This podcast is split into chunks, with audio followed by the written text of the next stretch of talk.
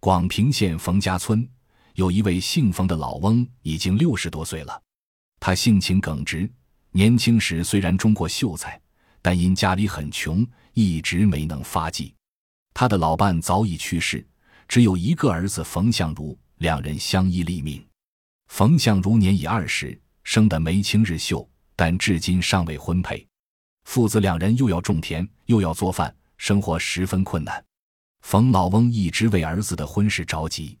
一天晚上，月色皎洁，冯相如忙活了一天，正在院子里休息，忽见东邻墙头上有一女子正向院里张望。相如见了，惊异的问：“你是谁家的姑娘？站在那里干什么？”那女子嫣然一笑说：“我是红玉，不认识了。”相如想，东邻却有位姑娘，几年不见，出落得如此美貌。相如请他过来，他只是扶着墙头微笑，既不过来，也不走去。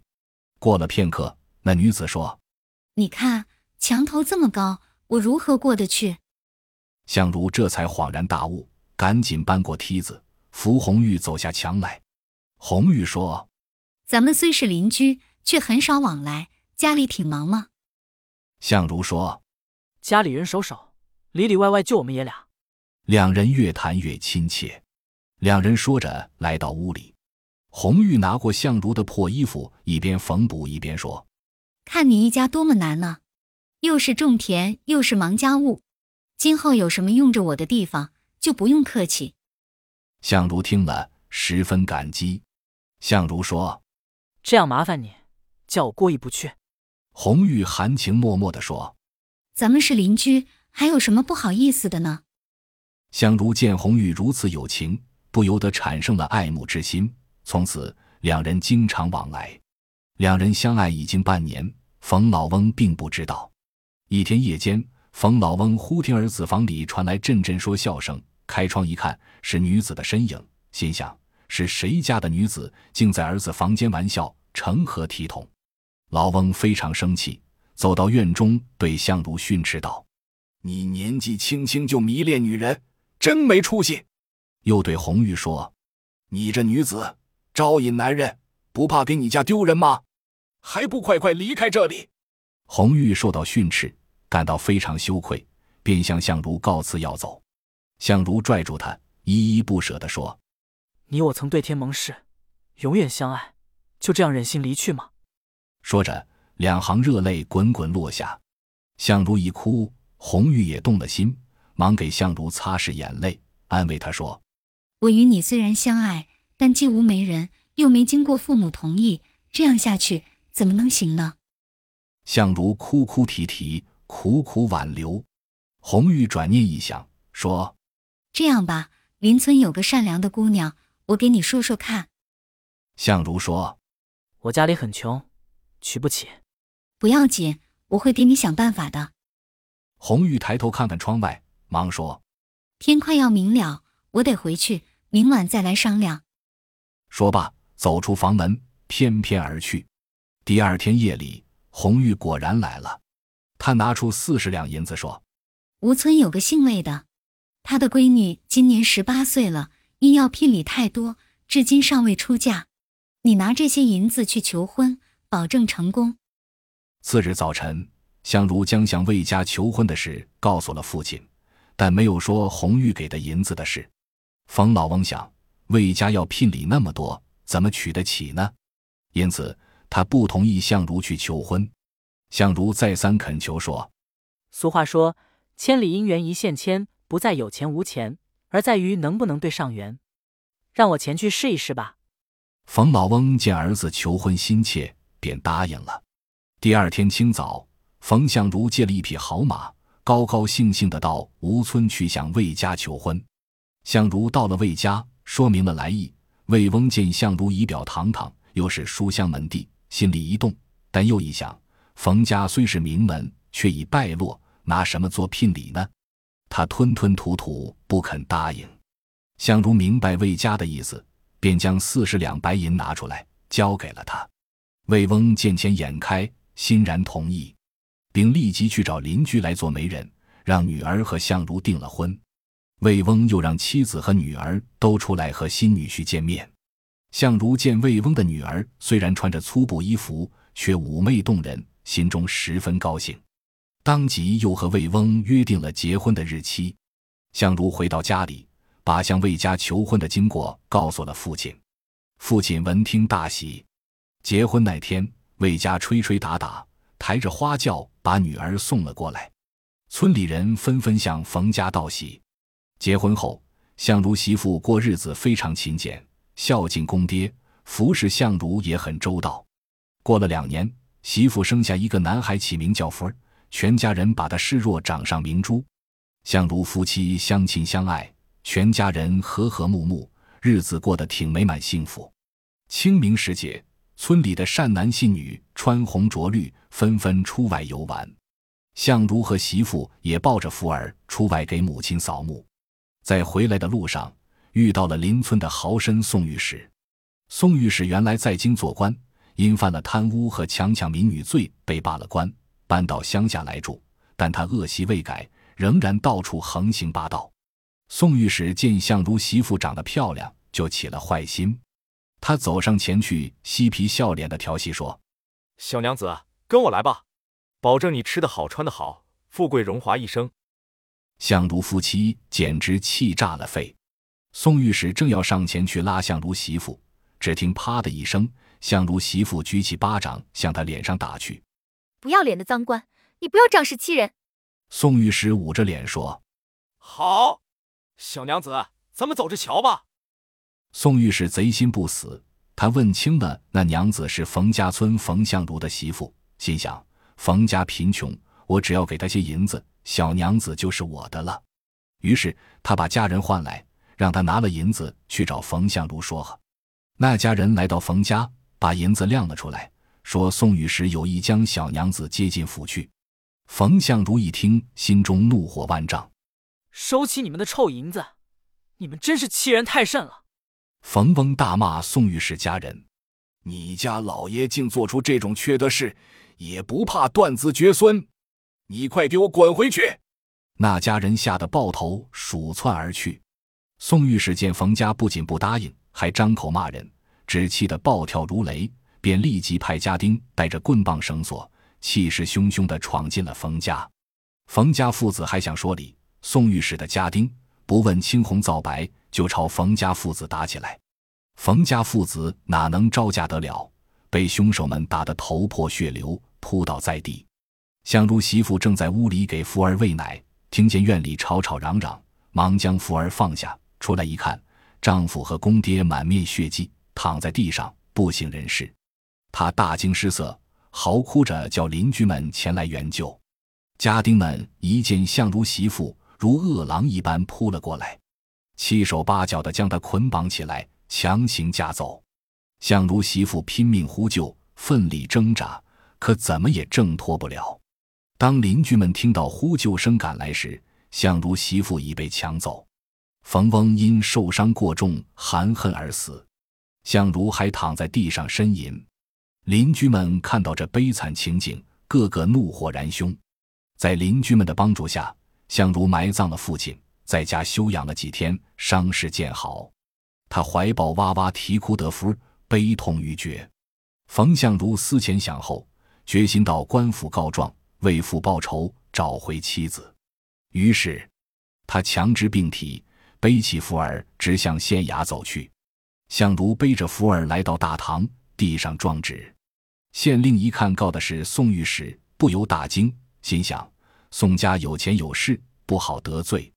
于是他假装看了一遍，说证据不足，不能受理，慌忙退堂。相如不服，又告到府上。知府和宋御史在一起共事多年，他看罢状纸，说宋御史像奉公守法、爱民如子，说他强抢民女，谁能相信？知府不问青红皂白，又把他轰了出来。冯相如背着福儿到处告状，但他哪里知道，宋御史早已买通了官府，结果呈上的状纸都被驳了回来。相如悲惨地说：“天哪，我可到哪里去说理啊？”再说，宋御史将相如媳妇抢来之后，让她睡向牙床，盖香罗被，每顿饭都是山珍海味。但是相如媳妇却闭目绝食，日夜啼哭。宋御史没有法子，只好低声下气，用好言相劝。但相如媳妇头不抬，眼不睁，连理也不理他。宋御史见软的不行，便强行逼他和自己成亲。相如媳妇忍无可忍，抓起烛台照宋御史脸上砸去。快快来人啊！宋御史痛得像豺狼般的叫了起来。几条大汉应声窜来。宋御史捂着被砸伤的脸说：“给我打死这臭婆娘！”家丁们一阵棒打脚踢，相如媳妇当即被活活打死。冯相如听说妻子被宋御史活活打死，顿时心如刀绞，悲痛欲绝。他恨不能马上去和宋御史拼个你死我活，为死去的妻子和父亲报仇雪恨。相如回到屋里，面对幼小的福儿，不觉泪流满面，心想：我去报仇，可是福儿让谁去抚养呢？他思前想后，实在拿不出好主意。这时，忽听一阵急促的敲门声，相如不觉一惊。他开门一看，原来是一条肩宽腰圆、浓眉大眼的汉子。相如立刻警惕起来，是不是宋御史派来的人？那汉子见相如神色慌张，开口说道：“宋玉是杀死你的父亲，夺走你的妻子，这样的深仇大恨，你要不要报？”相如摸不清楚大汉的来历，吞吞吐吐，不敢回答。那汉子见相如吞吞吐吐不答话，气愤地说：“堂堂男子汉大丈夫，竟是这样没有骨气！”说罢，起身要走。相如见那位汉子是位义士，恳求说：“这血海深仇，我一定要报。无奈孩子太小，无人抚养。如果你能替我照顾孩子，我不惜一死去找宋御史这狗官算账。”那大汉见相如态度坚决，说道：“既然你决心报仇，你的仇人就是我的仇人，我去把这个作恶多端的家伙杀掉。”相如一听，感激万分，忙跪到大汉面前，连连磕头。那汉子走后。相如想，义士性情刚烈，他去刺杀宋御史，一旦是不成就要连累自己。我不如先躲一躲，听听消息。想到这里，他抱起福儿向深山走去。冯相如抱着福儿逃进深山，露宿在荒山野岭之中。富儿又冻又饿，整天哇哇啼哭。就在冯相如外逃的当天夜里，那义士跳进宋御史家，把宋御史父子三人和一个儿媳全部杀掉了。第二天，宋家把宋御史被杀的案子告到县衙门，并一口咬定是冯相如干的。县令马上派人去抓捕冯相如，可是冯家已经空无一人。县令更加认定宋御史一家是冯相如杀死的，便派出几支人马，配合宋家家丁到处搜捕冯相如。一天夜里，这伙差役正在搜山，忽听远处传来婴儿的啼哭声。于是，他们循着哭声悄悄地摸上山来。差役们一见相如，像饿狼一般窜来，夺过他怀抱中的福儿，扔在地上，七手八脚地把他绑起带走。相如看着哇哇啼哭的婴儿，心如刀绞。次日清晨，县官升堂审案，差役把相如押到大堂上。县官圆眼一瞪，经堂木一拍，厉声问道：“方相如，你为什么杀人？要照实说来。”冯相如高喊冤枉。他说：“宋御史被杀的前一天，我就到山里去了。何况我怀里还抱着个不满周岁的孩子，怎么能够跳过一丈多高的院墙去杀人呢？”县官又问：“你没杀人，为什么逃跑？”相如无言答对。县官大怒：“既然你没有理由申辩，宋御史就是你杀的。”说罢，把相如判为杀人凶手，关进死牢。这天夜里。县官审理完当日案卷，刚吹灯躺下，正朦胧欲睡，只听床板咚的一声响，吓得他心惊肉跳，狂呼：“有贼！有贼！快来捉贼！”差役们进来，点起蜡烛一看，只见一把明晃晃的匕首直愣愣插在床顶上。县令吓得面无人色，差役们也都吓得呆若木鸡。还不快点给我搜！惊魂未定的县令厉声命令说。差役们这才一涌而出，手执火把，到处搜查，却没找到一点踪迹。县令心中暗暗盘算：这事可能与冯家案子有关。好在宋御史已死，宋家没了势力，我犯不上冒着生命危险再去巴结宋家。想到这里，他决定将冯相如释放。第二天，贪生怕死的县令便匆匆忙忙修改成文，判明冯相如不是杀人凶手，当即就把他释放了。冯相如回到家中一看，锅破缸碎，满目凄凉。虽然杀了宋御史，报了仇，可是，一家四口如今只剩一人，今后怎么活下去呢？他痛哭流涕，夜夜不能入睡。相如孤苦伶仃的过了一年。一天夜里，相如刚想入睡，忽听有人轻轻敲门。他开门一看，原来是一位女子和一个小孩。那女子说：“冯公子大冤昭雪，近来可好吧？”相如听说话声音很熟，但因屋里昏暗，看不清面目。他点着蜡烛一看，原来是红玉，手中还挽着一个小男孩。相如真是又惊又喜。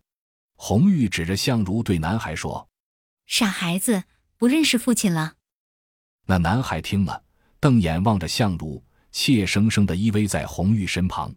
相如仔细看那男孩，果然是福儿，心中更加高兴。他伸手要抱福儿，福儿却躲到红玉身后，不让他抱。